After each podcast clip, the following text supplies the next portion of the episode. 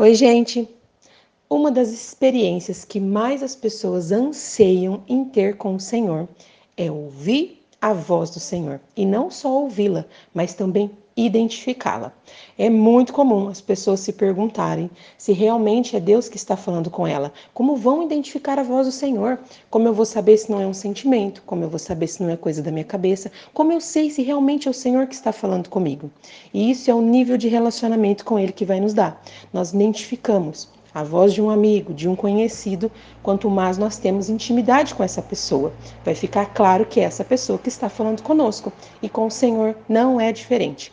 Mas talvez você ainda se questione por falta de uma direção, por não compreender se realmente é o Senhor que está falando com você. Ou talvez já vivenciou isso. E eu queria dizer que você é uma pessoa normal.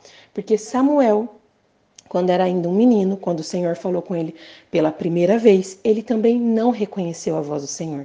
Ele até pensou que era Eli que estava falando com ele.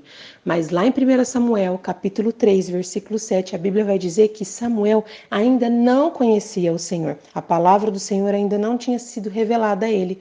E é isso mesmo, ele não tinha um nível de intimidade. Então era muito comum ele se perder, se confundir, não saber quem realmente estava falando com ele. E assim é comigo e com você. Então, se ainda existe dúvida se Deus está falando com você, é porque você precisa aumentar o nível de intimidade com o Senhor.